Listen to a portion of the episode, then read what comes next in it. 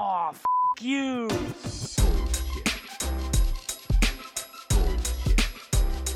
Bullshit, bullshit. Bullshit. Bullshit. Bullshit. Bullshit. Three, Bullshit. two, Ready. one. Bullshit.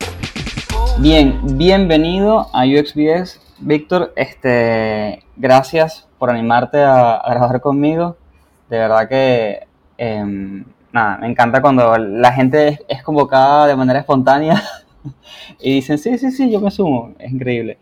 Me gustaría que antes de que comencemos el episodio y hablemos de todas las cosas que las personas están esperando que hablemos, le comentes a las personas quién eres y qué haces. Así tienen un poquito de contexto y después empezamos. Bueno, Cristóbal, muchísimas gracias por la invitación. Estoy contento de estar aquí en tu podcast y bueno, les cuento un poquito quién soy yo. Eh, mi nombre es Víctor Girón. Eh, en redes sociales estoy como Víctor UX UI. Soy diseñador de producto desde el 2015, pero pues siempre me han apasionado los productos digitales, los videojuegos, las animaciones, eh, todo lo relacionado a la parte digital hasta la producción musical siempre me ha gustado muchísimo y eh, es, pues en este momento soy product designer en Platzi. Bien. Bien.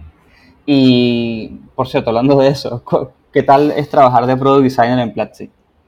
¿Cuál es tu Pues es experiencia? hasta ahora? genial, o sea, el, el- el ambiente en Platzi es, es genial, a mí me gusta muchísimo, además porque yo siempre, siempre he, he admirado a Platzi como, como empresa, Sí. yo desde, desde antes que se llamaran Platzi eh, los sigo muchísimo, sigo a Freddy, a Cristian, estaba muy conectado con lo que hacían ellos.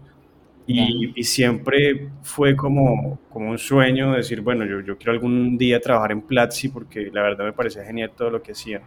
No me imaginé que iba a llegar a ese punto, pero pues ahora la verdad es que el ambiente es chévere, es muy genial. Sí. Eh, el ambiente también se, o sea, es propicio para la creatividad, para, para inventar cosas, para proponer nuevas ideas.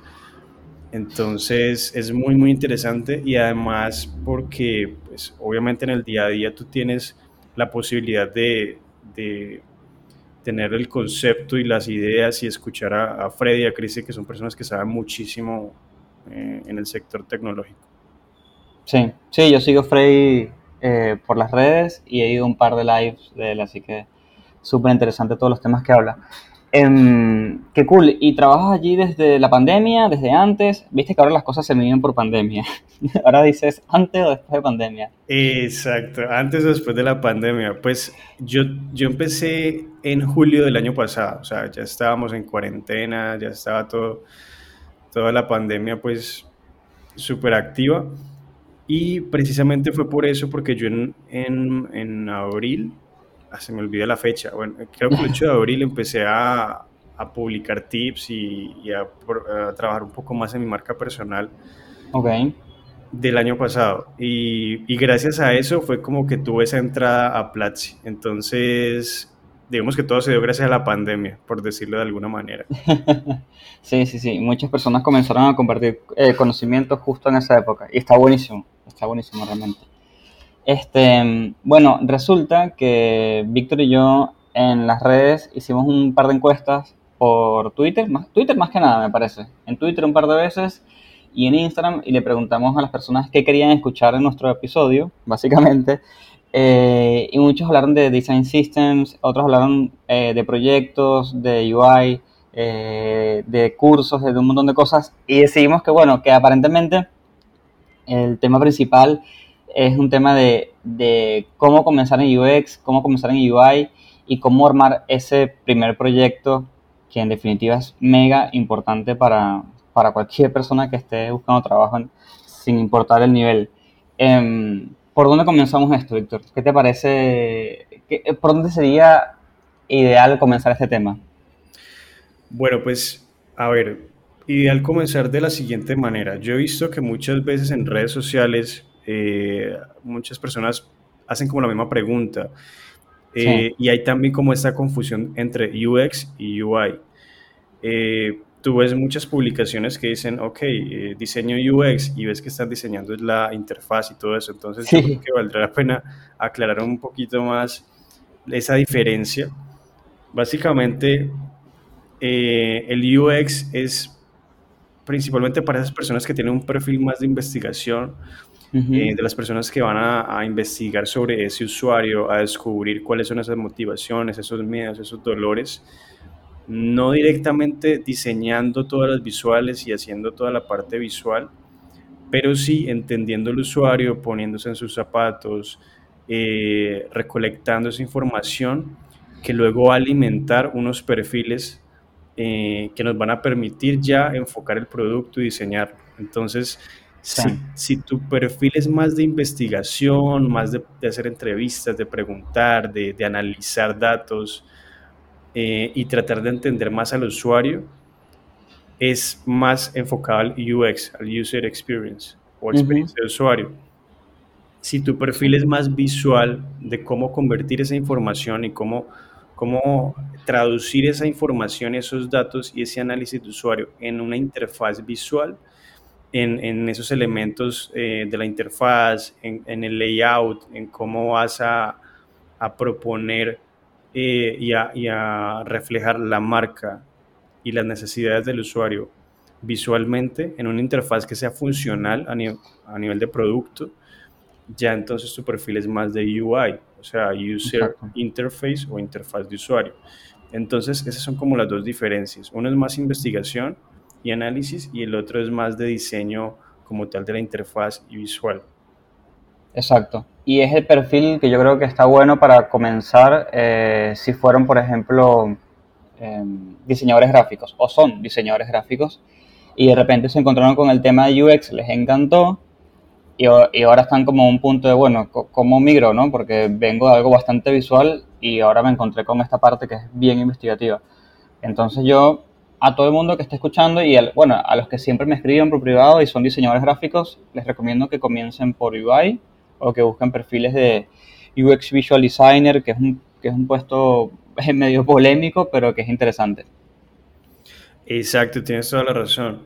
Muchas veces, eh, obviamente, la parte tecnológica ha movido muchísimo y tú sabes que hay que ser realistas. El diseño gráfico ha sido una carrera un poco extraña porque el diseño no se ha valorado mucho eh, en el mercado desde hace Sí. mucho tiempo. Entonces el diseño ha sido como esa carrera de, que, de, de- de buscar soluciones fáciles. Entonces yo no contrato un diseñador profesional, sino que mi sobrino que lo pueda hacer, o yo tengo un familiar o un amigo que, que aprendió a usar Photoshop y él me hace el logo y él hace todo.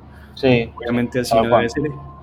Y afortunadamente el diseño ha cobrado cada vez más importancia y ahora cada vez más las empresas se dan cuenta de que el diseño tiene mucha importancia y mucho impacto en todo lo que pasa.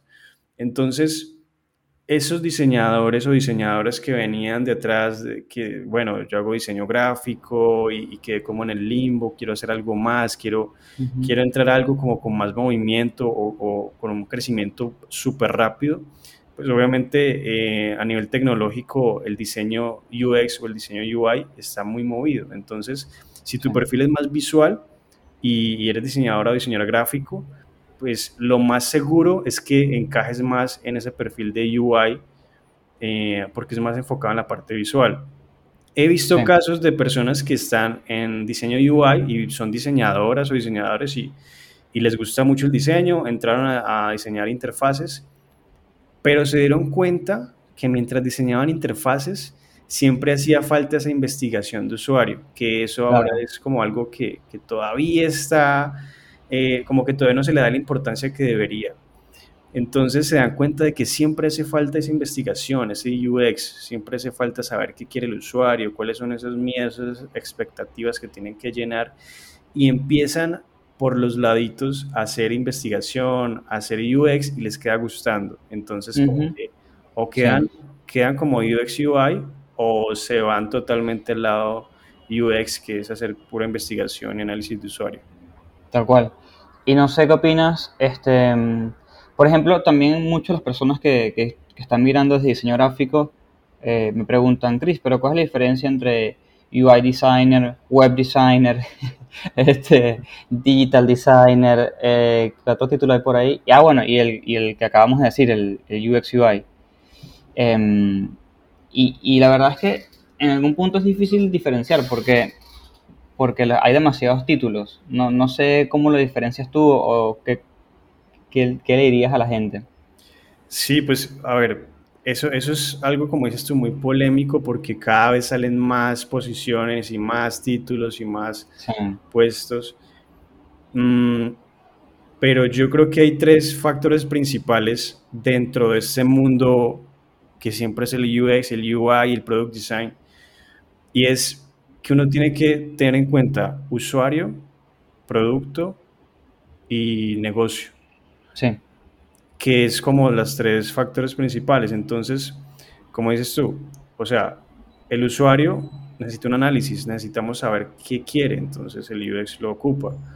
El. UI, pues obviamente la parte de producto y la parte visual, y el product designer es más enfocado en ambas partes, pero también teniendo en cuenta el negocio. sí, Entonces, eso es como, como esa evolución que ha habido y puede que salgan muchos más, pero yo creo que siempre van a tener como base eso, sino que siempre tendemos a especializarnos y cada vez se especializan más y más y más. Entonces, por eso yo creo que cada vez salen más, más puestos, más posiciones. Ahora está el UX Writing, que es dentro del UX, dentro de la experiencia de usuario, sí, eh, todos esos textos, esos copies que van a, a, a mejorar la experiencia del usuario, por ejemplo. Entonces, ese tipo de cosas van surgiendo debido a la necesidad y a la complejidad del mercado. Sí, sí, sí, sí. Sí, de hecho yo le, yo le recomiendo a todo el mundo que esté escuchando y se encuentre justo en este momento, no se preocupen mucho por los títulos eh, y simplemente apunten eh, a algo un poco más general al inicio, de hecho. Y después, tal cual como dicen Víctor, eh, se van especializando y se van especializando también según su talento, según lo que le gustó, eh, porque muchas veces piensas que te gusta el research y de repente entras a research y es y que "Mm, esto como que no es para mí. Entonces, por eso yo recomiendo siempre comenzar como algo un poco más general. No sé tú. Exacto, y precisamente eh, hace poquito me preguntaban eso y era una persona que decía, bueno, yo, yo, es una persona que estaba en el mundo del desarrollo Sí, eh, y me decía, no, es que yo, yo quiero ser product designer. Y le decía, ok, ok, pues primero tienes que pasar por unas etapas y unas fases antes de decir, soy product designer, sí, porque mucho de eso lo construye la experiencia. Entonces, eh, como dices tú, que hay que entender primero que todo está gira alrededor del diseño. El diseño tiene unos principios, unos fundamentos, unas bases, bien sea si lo vas a poner en práctica en el diseño publicitario eh, o marketing, en el diseño gráfico, en animaciones, en lo que sea, todos esos principios, esos fundamentos son necesarios dentro del mundo del diseño. Ahora ya dices, bueno, yo, yo quiero diseñar producto, entonces empieza a ver qué, qué, qué elementos o qué puestos se enfocan en diseño de producto y tú dices, bueno, quiero ser UI. Si te gustó ujú, el UI, ganas una experiencia y entonces ya puedes especializarte más o avanzar más en el cargo. Pero siempre es, o sea, primero, como dicen, hay que gatear antes de caminar. Entonces, yo creo que es el, como el proceso que se debe seguir, pero siempre, antes de especializarse, primero, primero entender esos fundamentos, esas, esos requerimientos principales del diseño. sí, sí, totalmente. Y justamente creo que ahora que hablas del tema de las bases y los fundamentos y todo eso, este, no sé, por ejemplo, ¿qué le recomendarías a las personas que dicen, bueno, en definitiva me quiero ir por UI, UI Designer al inicio, así bastante abierto y después voy, voy afinando? Em, ¿qué, qué le recomiendas a, esa- a ese diseñador gráfico que quiere apuntar para allá? ¿Cuáles serían los primeros pasos? Bueno, los primeros pasos, eh, algo muy importante es entender que se va a diseñar producto. Sí, Se va a diseñar algo que el usuario no solamente va a ver, sino que va a utilizar. Entonces, eso es algo, algo, un chip que hay que modificar allí, muy importante, sí, porque dentro del diseño gráfico uno muchas veces diseña, eh, obviamente que esté bien la composición estéticamente, que sea creativo, el manejo de los colores y todo esto. Eso es muy importante dentro de los fundamentos del diseño pero no se tiene en cuenta que el usuario va a interactuar. Entonces, ese es un punto muy importante, tener en cuenta la interacción. El usuario va a hundir un botón, va a desplazar algo, va a buscar una información, entonces va a tener que navegar. Entonces, ¿cuáles son esos fundamentos principales? La jerarquía, la composición y todo esto, digamos que ya está dentro de esos fundamentos que debería saber un diseñador una diseñadora gráfica. Sí. Entonces empezar a entender sobre usabilidad, investigar mucho sobre usabilidad, sobre navegación, sobre, sobre esos niveles de, de, de prioridad según el usuario, eh, entender también mucho de experiencia de usuario, así no vayas a hacer eh, investigación, entender mucho la experiencia de usuario, cómo resolver una necesidad a través de un producto digital que a pesar de que esté en una pantalla, igual el usuario, como te decía, va a hundir un botón, va a desplazar algo, va a Claro. buscar un elemento.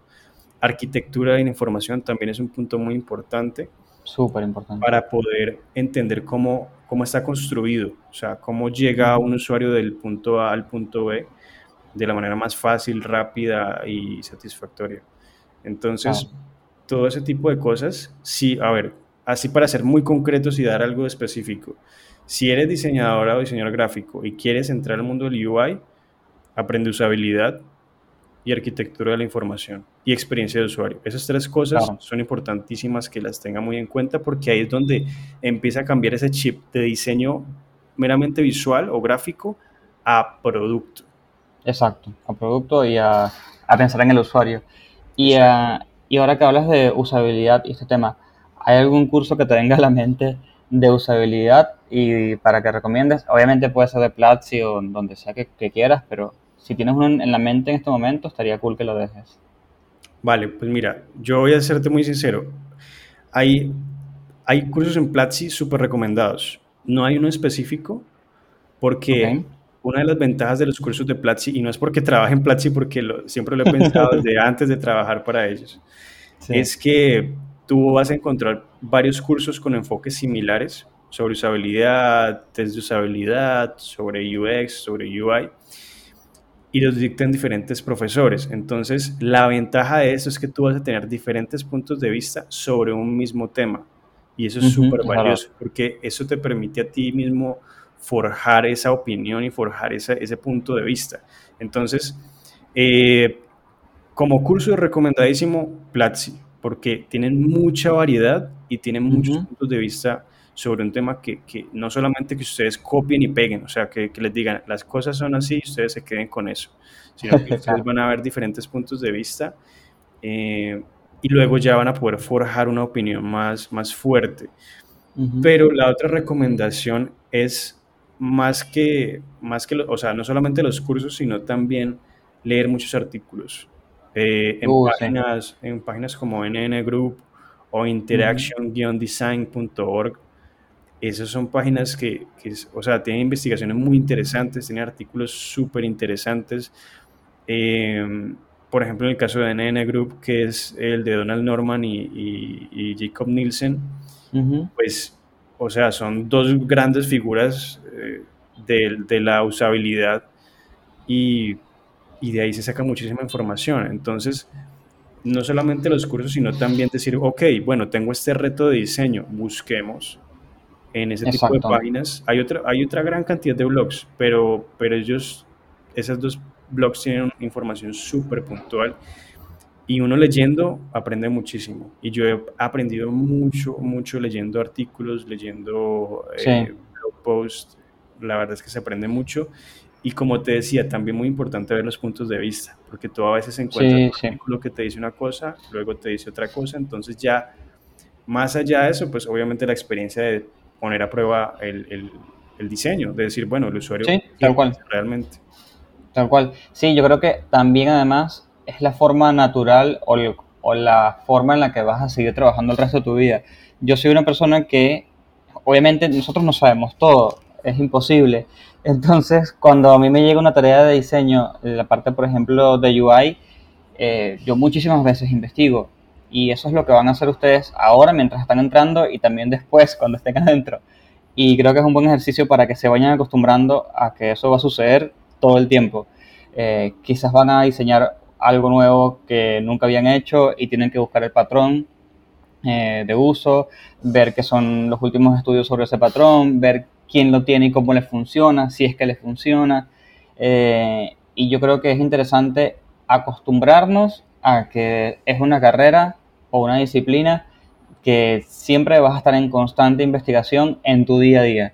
Así que leer artículos y conseguir blogs es básicamente tarea principal para el resto de tu vida. Totalmente. Eh, mira que también algo muy interesante que mencionas tú y es, y es que algo muy curioso es que no hay una verdad absoluta. Porque no es lo mismo un usuario eh, de 50, 60 años que un usuario de 15 o 20 años. Eh, no es lo mismo un usuario en Latinoamérica que un usuario en Europa. claro, Porque hay modelos mentales, o sea, hay, hay cosas que el usuario eh, entiende, espera que funcionen de una manera. Entonces, eso también es muy importante, tener en cuenta cuál es ese modelo mental del usuario. No todo el mundo totalmente. reacciona igual, no todo el mundo piensa igual. Entonces, ¿quién dice la verdad al final? El usuario, poniéndolo a prueba. Exacto, literal. Sí, de hecho es muy curioso porque mm, aprovecho para tocar este tema de los, de los modelos mentales ah, para las personas que quieren trabajar en UI, pero específicamente en aplicaciones. Es muy interesante ver cómo piensa un usuario de Android y un usuario de iOS. Es súper distinto. Eh, si pones a probar a un usuario de iOS una aplicación de Android, vas a ver cómo se pierde y vas a decir, ah, mi aplicación está mal diseñada. No, no está mal diseñada, sino que esa persona no usa Android y en definitiva se va a perder. Este, es, eh, no sé, a mí me parece fascinante eso. Totalmente. Y, y así, eso es- a veces es un concepto un poco complicado, pero básicamente, ¿cómo explicar el modelo mental? Es, es, es la manera como la- en la que el usuario espera que algo funcione o esté configurado. Entonces, eh, por ejemplo, no sé si les ha pasado que cuando ustedes siempre van a su nevera, ustedes saben dónde está el jamón, dónde está la leche, dónde están los huevos, dónde está todo.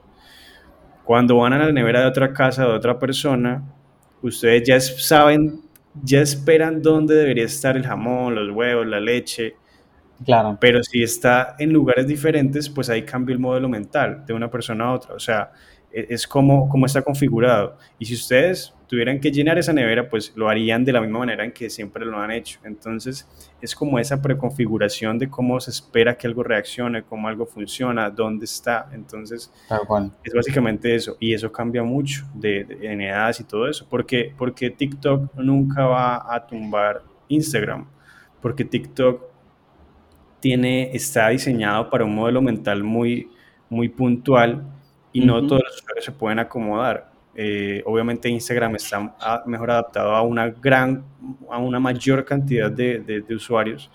Entonces, eh, es eso. Y por eso vemos que muchas veces ponen ese contenido de TikTok en Instagram para, porque, porque hay muchos más usuarios en este lado que, que ya se acomodan mejor a Instagram. tal cual, es así. Y aprovechando, quería pasar a, como a otro subtema de esta parte de la migración, que es el famoso portafolio, ¿no? Eh, porque siempre las personas que vienen de diseño gráfico o directamente de diseño web también preguntan como que, bueno, está bien, quiero migrar, ya decidí que me encanta, ya tomé la decisión que quiero hacer básicamente un cambio de carrera, este, o directamente, estudié diseño gráfico y desde el día uno que me gradué descubrí UX y me enamoré de esto. Em, y me preguntan, bueno, Chris, ¿cuál sería un buen proyecto para hacer, ¿no? Para, para mostrar en mi portafolio. Y la verdad que me dejan pensando cuando me hicieron esa pregunta, ¿cuál sería un buen proyecto? Yo no sé si tienes algo en mente tú. Bueno, un buen proyecto es un proyecto con el que te puedas sentir cómodo y aprender mucho. Si estás empezando, obviamente no, pues no tienes un trabajo, no tienes un proyecto real, pero eso no Claro, frenarlo a uno. Entonces, ¿qué hacer? Eh, empezar, o sea, plantearse un proyecto. Puede ser, si tú dices, bueno, yo, yo me siento cómodo o, o siento que puedo aprender mucho diseñando una aplicación móvil. Ujú, Bueno, dices, ok, una aplicación móvil, por ejemplo, no sé, de un Uber o, o un- una aplicación de delivery, es súper populares ahora. Entonces, tú dices, ok, va- vamos a revisar cómo está construido Uber, tomémoslo como, como referente. Eh, cuando uno está diseñando, es muy importante tener en cuenta esos referentes, esas tipologías, qué otras aplicaciones, cómo lo solucionan, cómo están planteadas, cómo está el layout, qué patrones de diseño utilizan. Todo eso tenerlo muy en cuenta al momento de aplicarlo uno mismo, eh, porque ellos obviamente no se lo han inventado desde cero, sino que ya hay eh, un diseño, un proceso de diseño previo, entonces es muy importante tener en cuenta qué hace la competencia, qué hacen esas otras aplicaciones. Sí. Eh, y como te decía, de cero, haz de cuenta que, que, que te contrataron para hacer una aplicación similar a Uber. Entonces Ujú. eh, empieza a analizar todo esto, pero no solamente al momento de, de- de iniciar el proceso, no, o sea, no empieces a diseñar de una, o sea, hacer los rectángulos con gradientes y con colores y los botones, sino que antes de eso hay que hacer un proceso, tener en cuenta, como te decía, quién es mi usuario, qué quiere, qué voy a solucionar. Y esto es muy importante que esté consignado también en el portafolio, en ese proyecto. Que, que la persona que vea mi, mi portafolio o mi proyecto vea cómo, cómo fue mi proceso para tomar esas decisiones. Eso es supremamente valioso. Es muy interesante cuando uno ve un portafolio muy bien diseñado y esos, esas miniaturas súper bonitas y los colores y las interfaces y todo. Es muy interesante, pero es mejor cuando uno está empezando que la persona que te va a contratar o el, o el cliente que te va a contratar vea cómo es tu proceso. Eso es muy Claro. valioso, un buen proceso. Entonces, mirar desde que analizas tu usuario, cuáles son esos fundamentos, esos patrones que vas a utilizar, cómo es el user journey, todo ese tipo de cosas, la arquitectura de la información, que todo eso esté consignado en ese, en ese proyecto, en ese portafolio. Y obviamente el resultado final, que es el diseño de la interfaz. Entonces, todo eso es importante. Piensan que la persona que uno tiene que siempre ponerse en los zapatos de la otra persona, del cliente o del, o del, o del empleador, eh, y ver qué quiere ver. Yo no solamente quiero ver si diseña bien o no, yo quiero ver cómo es su proceso, si se adapta a lo que yo entiendo como un buen proceso de diseño, si entiende de usuarios, si entiende de arquitectura de la información, si toma buenas decisiones, porque yo veo el, el- el- resultado final, pero yo quiero saber qué hay detrás. Entonces, tener eso Sí. en cuenta para un portafolio. Sí. Y bueno, ya puedo escuchar a la gente gritando, bueno, pero si quiero hacer UI tengo que mostrar cosas de usuario, tengo que, tengo que hacer investigación. Y yo creo que la respuesta es que sí, simplemente que no va a ser tan específica y tan, tan profunda, digamos. No sé cómo lo ves tú. Exacto, es que eso es algo muy necesario. O sea, si tú entras como un eh, como diseñador UI a una empresa grandísima, lo más seguro es que tengan diseñadores UX haciendo su trabajo. Y un, y UI no puede diseñar sin un proceso de UX previo. O sea, se supone que no puede- eso no puede ocurrir, porque Claro. ¿Tú cómo vas a diseñar sin saber quién es tu usuario, sin saber qué, qué dolores tiene, sin saber qué necesidades eh, quiere eh, completar, sin saber qué, eh, qué expectativas tiene, sin saber su contexto, sin saber su modelo mental, todo ese tipo de cosas tú no lo sabes, entonces tú no puedes diseñar, no, no deberías poder diseñar. Pero pues obviamente no todas las empresas funcionan así y, y contratan simplemente un diseñador UI y dice, hágale. Este, esa es mi aplicación, rediseñela, o este es mi usuario, di- rediséñelo. Sí. Entonces, es como una decisión muy, no muy buena decisión. Entonces, eh, ¿tú cómo tienes que presentar tu portafolio? Desde entendiendo que hay una necesidad detrás, hay un usuario detrás, y si tú lo, lo tienes en cuenta, a pesar de que no hagas UX, pero si, eh, si entiendes, a pesar de que no hagas UX, tú debes saber qué necesitas del UX. Claro, Neces- exacto.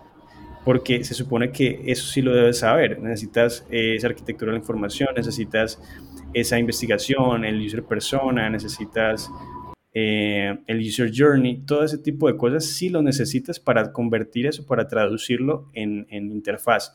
Entonces, si muestras que entiendes el valor de eso, pues tienes la ventaja. Sí, sí, totalmente. Este, yo creo que es importante que sepan hacer un poco de research, además, tipo súper básico. y no se preocupen por hacer, no sé, mapas de empatía ese tipo de cosas así, porque si entran en un buen lugar, debería existir la persona que hace eso. Pero, tal cual como dice Víctor, tienes que hacer, tienes que fundamentar tu diseño. Tipo, bueno, ¿por qué lo hiciste así? ¿Por qué es este estilo? ¿Por qué, por qué, no sé, por qué los botones son un poquito más grandes? ¿No? Bueno, es más o menos ese tipo de cosas vienen dadas por tu investigación de, de tu usuario, básicamente. Y el resto, bueno, hay un montón de cosas que, hace, que tiene que hacer el UI sí, sí o sí, que también hace el UX, como flujos, eh, que los flujos siempre te van a ayudar a entender de dónde vienes y hacia dónde vas, y que no estás dejando al usuario atrapado en ningún lado, básicamente. Exacto, que no hay callejones sin salida. Sí, sí, sí, tal cual. Y mm, otra recomendación que yo podría dar, que se me ocurre, a ver qué, qué opinas de ese lado, es que aprendan un poquito de storytelling. El de storytelling es para que cuando vayan a bajar ese primer portafolio que vayan a hacer, ese primer proyecto, el storytelling nos va a ayudar a que tenga un hilo conductivo, esa historia que están eh, explicando, ese proyecto que están explicando, y eh, la persona que lee se sienta como atrapado y no se pierda en su historia, o sea, que entiendan cuál es el inicio, cuál es el medio y cuál es el final. Eso es súper importante. El storytelling es supremamente importante para todo en la vida, diría yo. Hasta Sí, para, hasta para ganar seguidores en redes sociales. Eh, sí, es muy importante porque la gente se mueve, la gente vibra con una historia. Y si tú en vez de presentar información suelta de esto es el usuario, esto es el diseño, estos son los wireframes, si tú conectas todo de una manera lógica, de una manera entendible, es súper valioso. Y, y, y no solamente en el portafolio, como te decía, en todo en la vida, si tú eres capaz de contar una historia a través de redes sociales, de, de un proyecto, eh, hasta para una entrevista de trabajo, es muchísimo más valioso porque la gente vibra con eso. Sí, sí, sí, sí, totalmente. Sí, de hecho, tal cual como dices, aprenden storytelling porque les va a ayudar para la entrevista incluso. Así que mega valioso. Por ahí, eh, si la gente baja por mi Instagram, se puede encontrar con una recomendación de un libro de storytelling que ahora mismo no me acuerdo del autor, pero si lo buscan, es un libro eh, que tiene como un diseño en blanco y negro en, la- en el cover. Em, a ver, ¿y qué otra cosa se nos está olvidando que, que no hemos hablado que le podríamos recomendar a las personas que están mirando de diseño gráfico para UX UI? Bueno, ¿qué más se puede recomendar? Practicar, practicar mucho. Hay una Ah, sí. recomendación muy interesante que yo, que, que le- no recuerdo dónde leí, pero pensando tiene mucho sentido. Eh, cuando, cuando, cuando todavía no tienes un proyecto, cuando todavía no tienes la experiencia, en vez de empezar una aplicación desde cero, em- o sea, tú dices, bueno, yo quiero proponer un proyecto para diseñar y tener Ujú, algo que mostrar. En vez de diseñar algo desde cero, rediseñar algo. Sí. ¿Por qué? Cuando tú diseñas algo, tú partes desde tu propia percepción. Tú dices, ok, yo me imagino que el botón debe ser así, que los cards deben ser así, que los colores, los Ujú, textos, todo debe ser así. Estás partiendo de la nada. Y como no hay una experiencia previa, pues no sabes de pronto qué tener en cuenta y qué no. Pero cuando rediseñas algo, por decir un ejemplo, voy a rediseñar Amazon. Tú tienes algo ya construido y tú tienes que partir de la idea de que lo vas a rediseñar porque algo no funciona o algo se puede mejorar. Cuando tienes en cuenta eso, inmediatamente te pones en los zapatos del usuario y dices, ok, Amazon, yo uso Amazon, está bien, ellos tienen ya una estructura, un layout, un- una interfaz, voy a rediseñarlo, ¿qué se puede mejorar? Ok, los botones, ¿por qué se pueden mejorar los botones? ¿Qué piensan las personas? ¿Cómo, cómo interactúan?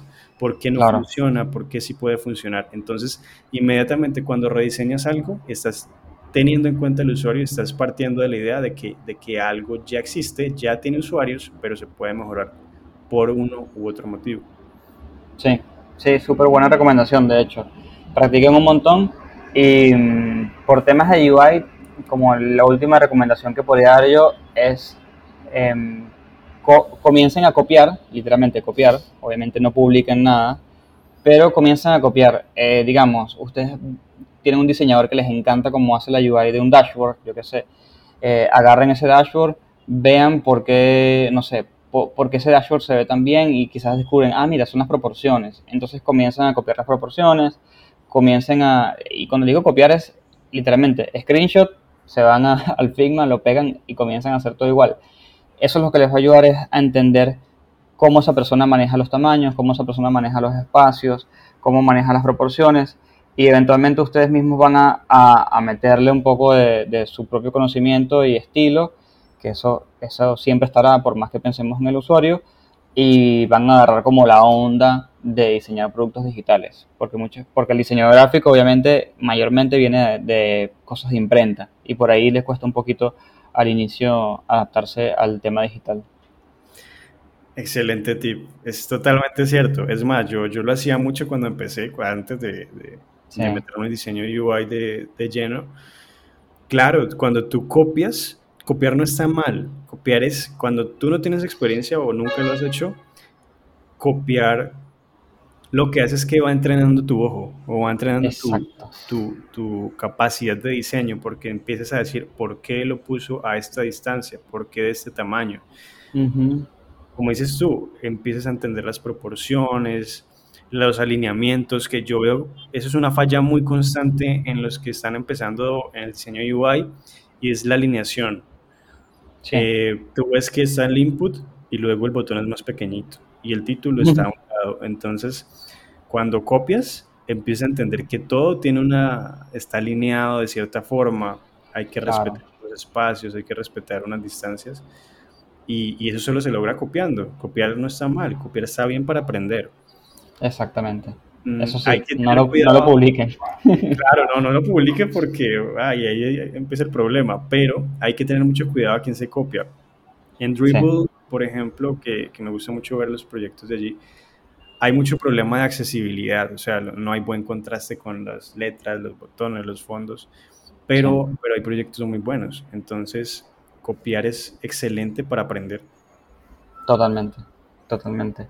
Así que nada, esos son como los consejos que yo creo que, que se nos ocurren así de manera espontánea y rápida. Este, mm, no sé si hay algo que quieras agregar antes de ir cerrando el episodio.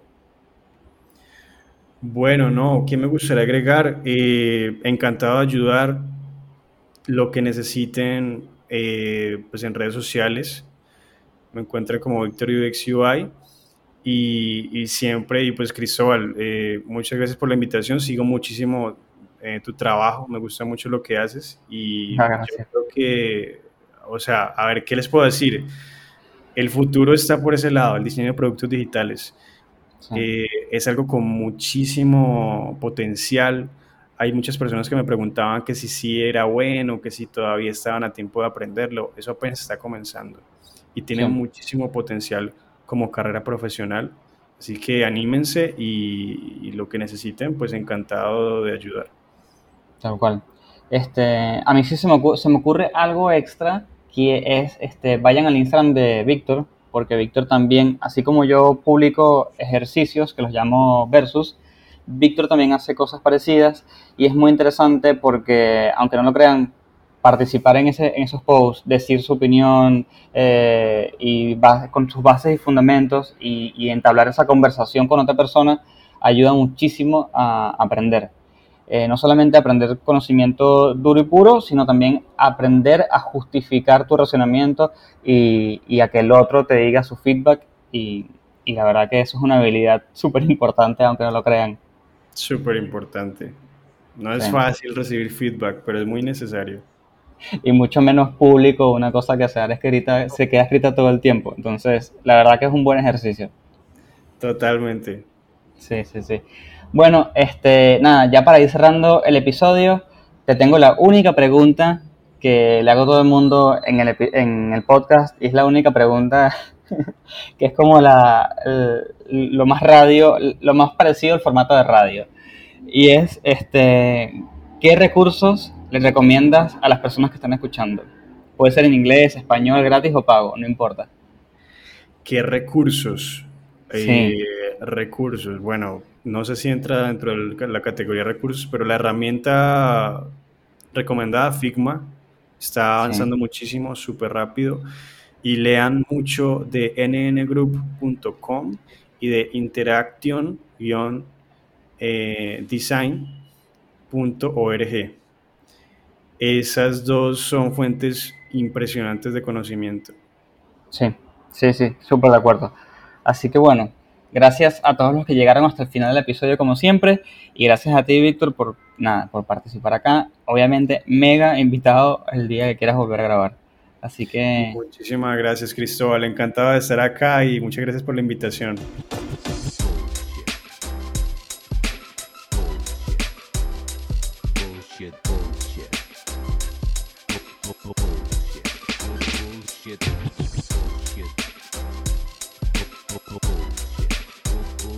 One, Bullshit. two, Bu- bu- three. Bullshit. Bullshit. The experience has ended. Ended.